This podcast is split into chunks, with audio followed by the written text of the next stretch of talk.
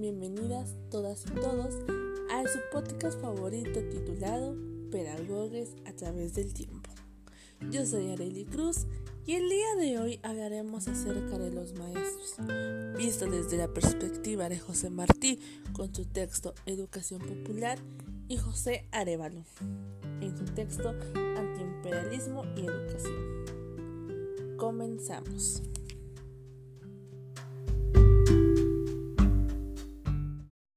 Para comenzar hablando acerca de los maestros, es necesario precisar que Martí los llamaba maestros ambulantes.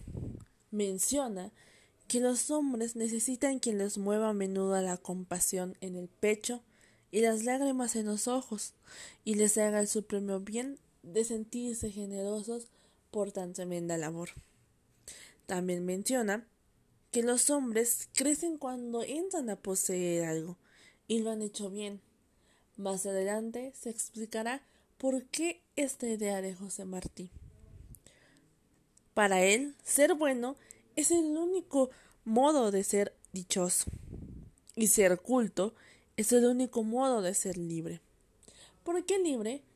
Esta educación se centraba en, en la gente del campo, gente que por lo general se encontraba oprimida por el poder ya sea del Estado o de países que en los cuales se encontraba subordinada la población.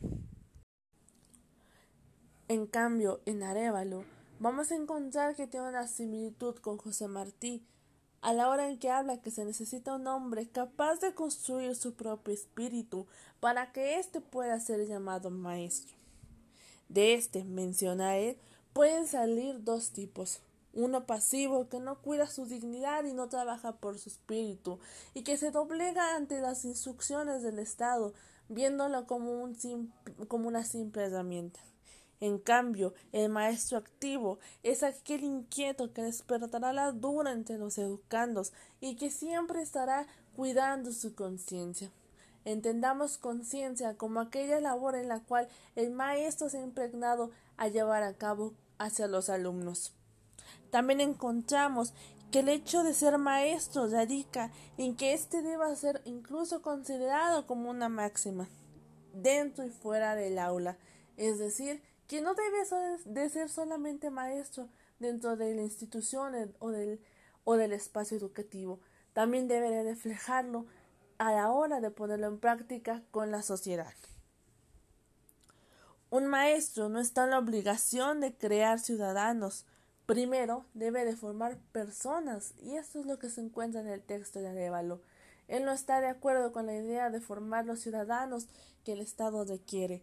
Él desea formar personas dignas y capaces de estar en la sociedad. Caso que lo vemos con José Martí.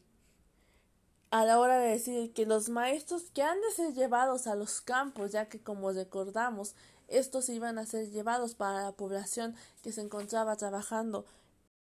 También es una cuestión que plantea José Martí que aquellos maestros ambulantes que no solamente se dedicarán a enseñar las técnicas y explicaciones agrícolas con los instrumentos mecánicos, sino que también lo harán con esa ternura que le hace falta a los hombres, y con ello despertará la inquietud entre los alumnos y los educandos, misma forma que también lo pone José Arevalo.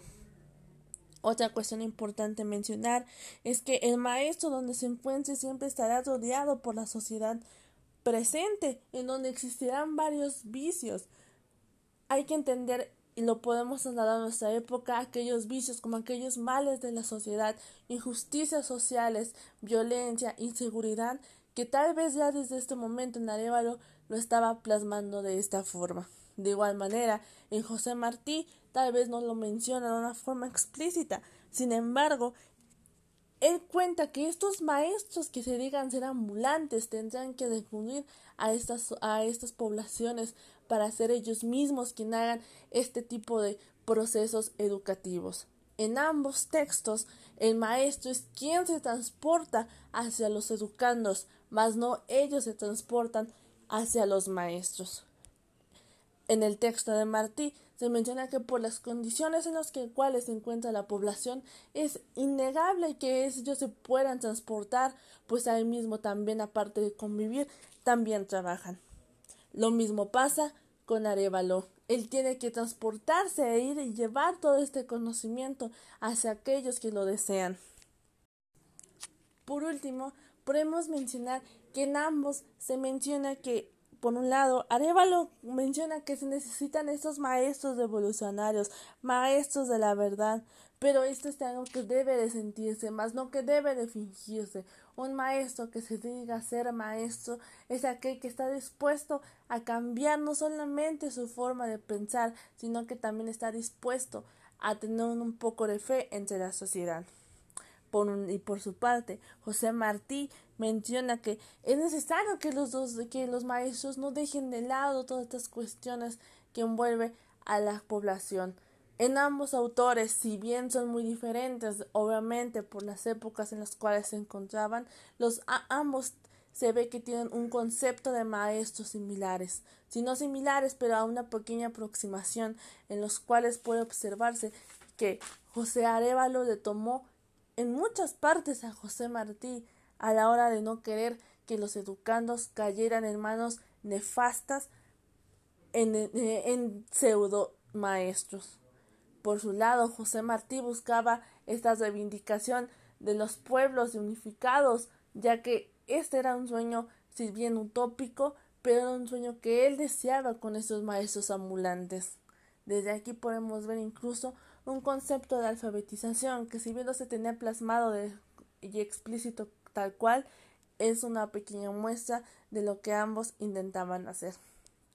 Bueno, hemos llegado al final de este breve podcast. Mi nombre es Arelia Cruz y espero que les haya gustado. Buenas noches.